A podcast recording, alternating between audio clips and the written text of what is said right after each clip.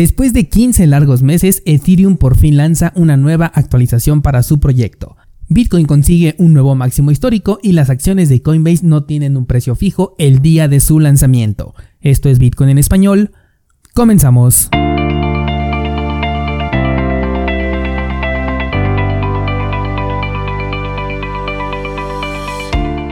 Hola, soy Daniel Vargas y esto es Bitcoin en español, un lugar donde hablamos de la tecnología más revolucionaria desde la invención del Internet. ¿Crees que estoy exagerando? Ponte cómodo y déjame ser tu guía en un camino sin retorno, el camino a la descentralización. Bienvenidos descentralizados, hoy es miércoles 14 de abril de 2021 día en que por fin salimos de este periodo de consolidación que en lo personal se me hizo eterno, pero la realidad es que apenas pasó un mes exacto desde que Bitcoin llegaba a nuevos niveles, alcanzando en aquel entonces el máximo de 61.700. El día de ayer lograba que el precio superara los 63.000 y ahora sí se abre paso hacia el objetivo que tenemos cerca de los 72.400. Y así como veo el mercado, el próximo mes de mayo podríamos incluso estar hablando de los 80.000 dólares. Pero vámonos poco a poco, no me gusta apresurarme, ya sabes que todo puede cambiar de un momento a otro con Bitcoin, así que mejor un paso a la vez. Con respecto a las altcoins, también revivieron luego de este nuevo máximo que marcó Bitcoin, tenemos por ejemplo a Cardano ya en los 1.4 dólares, bastante cerca de marcar un nuevo máximo histórico, que hasta el momento lo tenemos en 1.48, o sea que al momento en el que me estés escuchando probablemente ya tengamos un nuevo máximo histórico también para Cardano.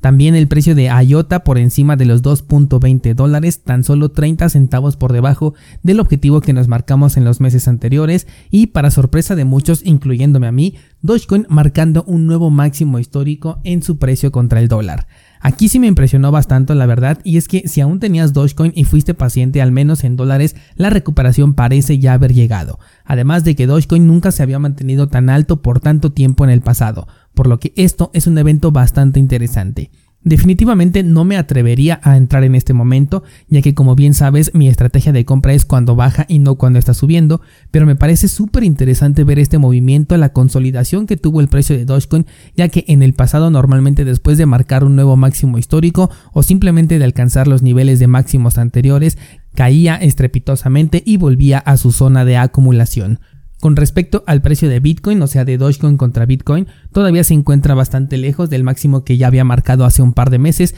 pero a como veo tiene la capacidad de superar nuevamente este máximo histórico, también en términos de satoshis, así como ya lo hizo en términos de dólares. En cuanto a Ethereum lo tenemos ya por encima de los 2.200 dólares y al que no le fue tan bien al menos en este día fue a PNB, la criptomoneda de Binance, que ahora tuvo una ligera corrección. Pero también hay que considerar que Binance Coin siguió subiendo mientras el mercado en general estaba consolidando, así que esta ligera corrección tampoco le afecta demasiado. Sin duda, un inicio de semana bastante interesante. Vamos a ver cómo pinta este mes de abril y el mes de mayo, que históricamente han sido meses bastante buenos, incluso el mes de junio, porque fue donde vimos la primera recuperación después de la caída de todo el 2018. Yo recuerdo que en julio de 2019 fue cuando Bitcoin regresó a los 14 mil dólares después de haber tocado mínimos por ahí de 6 mil. Así que todo apunta a que se vienen tiempos de muy buena cosecha.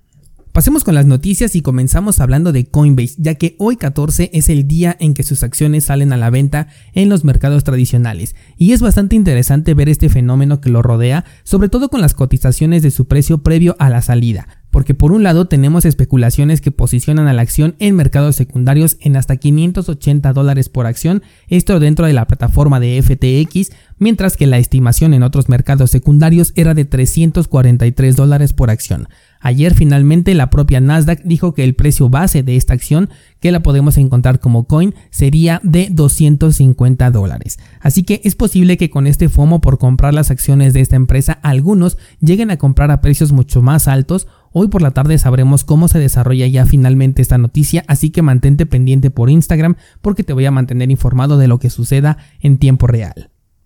Cambiando de tema, las autoridades españolas ya están listísimas para recibir una buena tajada del dinero de los inversionistas visionarios que apostaron por Bitcoin y criptomonedas, esto sin el menor esfuerzo. Obviamente me estoy refiriendo al pago de impuestos, el cual ya fue solicitado vía correo a casi 15.000 contribuyentes que han tenido operaciones con criptomonedas en España.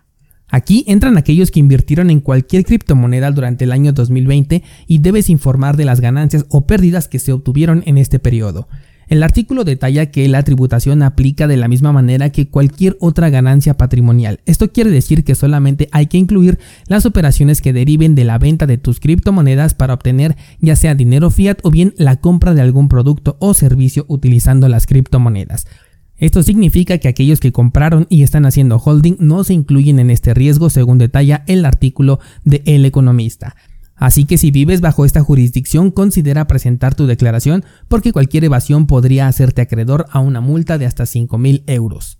Otra actualización importante para el día de hoy 14 es la de Ethereum y su actualización Berlín. Después de más de un año de no presentar ninguna actualización, Ethereum vuelve a hacer cambios a su proyecto. Berlín es el nombre de esta actualización e incluye la aplicación de cuatro de las propuestas que ya te había mencionado en este espacio, todas ellas enfocadas a volver más eficientes las tarifas de gas sin que todavía toquemos la polémica propuesta EIP 1559. En la actualización del día de hoy se va a mejorar el cálculo del precio del gas, se incrementa el costo del gas cuando se utiliza por primera vez en una transacción, se introduce un nuevo módulo que admite múltiples transacciones y por último se agrega una lista de acceso opcional que sirve para controlar algunos costos de gas que se incrementaron en el punto anterior que te acabo de comentar. Lo que todavía queda fuera es la propuesta 1559 en donde la tarifa ya no se va a enviar a los mineros, sino que se va a enviar a la red y se va a destruir, modificando por completo la política monetaria de Ethereum, es decir, la base sobre la que fue construida en el año 2016.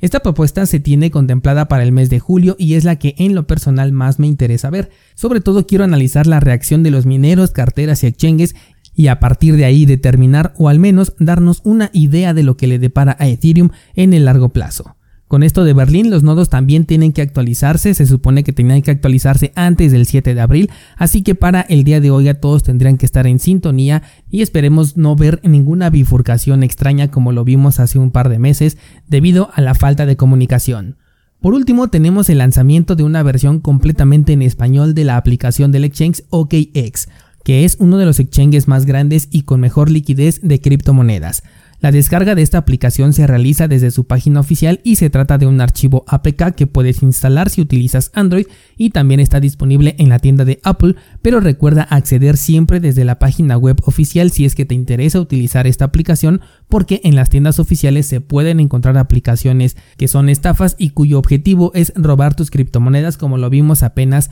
en la tienda de Apple. OKX también es el mismo exchange que el año pasado suspendió los retiros porque el CEO estaba prófugo y supuestamente bajo investigación del gobierno y además cooperando con entregar cierta clase de información de la cual no se nos dijo nada. Así que considera que una vez este mismo exchange ya bloqueó el dinero de sus usuarios por una mala gestión de claves entre el personal. Como alternativa para realizar intercambios considero que es una muy buena plataforma. Yo tengo cuenta dentro de esta casa de cambio, pero hasta el momento nunca la he utilizado. La ventaja es que me permitió crear la cuenta sin exponer mis datos personales, al menos hasta este momento, y por eso es que la tengo. Y en el futuro además piensan agregar soporte para Lightning Network con lo cual retirar tus bitcoins de un exchange centralizado a una cartera que tú controles va a ser mucho más sencillo como ya lo hacen por ejemplo casas de cambio como Bitfinex que de hecho es la que utilizo para esta clase de transacciones y recientemente me han preguntado bastante que cómo pueden sacar sus criptomonedas de un exchange a una cartera que controlan pagando las menores comisiones posibles. Recuerda que tengo un video en YouTube donde te explico cuáles son las aplicaciones que yo utilizo exactamente para conseguir este objetivo y si lo quieres ver de manera más puntual con un ejemplo visual, tienes el mini curso de cómo utilizar Bitcoin pagando la menor comisión posible y llevando tus criptomonedas a una cartera que tú controles. Antes de irme descentralizado y hablándote de carteras que tú controlas, quiero comentarte que mi experiencia con la cartera de Kipki no ha sido muy favorable. Estamos publicando en este momento el curso de la cartera en hardware de Kipki, la cual a mi parecer es de las más atractivas visualmente, de hecho me emocionaba mucho tener esta cartera, pero al utilizarla pues la verdad es que no fue una tarea fácil. Su entorno es bastante inseguro, además de estar en versión beta y aunque estuviera en una versión final no sería segura por tratarse de un entorno web. En fin, Creo que será un lindo artículo de adorno para mi oficina, pero me atrevo a decirte que al menos por ahora no la recomiendo. Ya si en el futuro resuelven estos problemas, bueno, pues la decisión podría cambiar, pero por el momento no es una cartera con la que yo me quedaría o no sería mi única opción para poder guardar mis criptomonedas. En el curso de esta cartera puedes ver la configuración y los problemas a los que me enfrento en la creación de diferentes wallets para que puedas tomar una mejor decisión de compra. De hecho, esta es justamente la finalidad de hacer contenido relacionado con cada una de las carteras en hardware que más te interesan para que tú puedas ver la experiencia de uso sin tener que gastar en ello, así como la complejidad y aquellos detalles que no convencen de estos dispositivos para que tú puedas tomar una mejor decisión de compra y elijas la cartera que mejor se ajuste a tus necesidades. Cursosbitcoin.com recuerda que estamos en el año de las carteras en hardware, cada mes voy a analizar una nueva cartera física y aparte voy a seguir subiendo contenido como ahorita que también con el curso de el exchange descentralizado de Waves y todas sus funciones de intercambio, inversión, staking, entre muchas otras cosas. Eso es todo por hoy y mañana seguimos platicando.